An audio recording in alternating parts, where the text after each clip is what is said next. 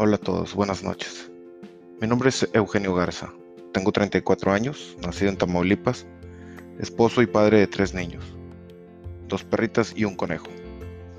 Trabajo en General Electric desde hace ya 11 años, durante los cuales he podido vivir una serie de cambios que me han guiado a ser lo que soy profesionalmente hablando. Fui contratado a los 22 años por una compañía francesa llamada Alstom, líder mundial en la fabricación de trenes y hasta 2016 en tecnologías de producción y distribución de energía eléctrica.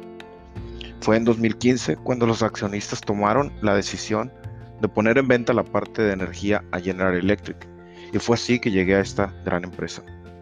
Me gustaría mencionar que siento un gran orgullo por haber sido de los pocos profesionistas retenidos por la nueva dirección, ya que la mayoría de mis compañeros perdieron sus trabajos durante la integración o poco tiempo después de ella.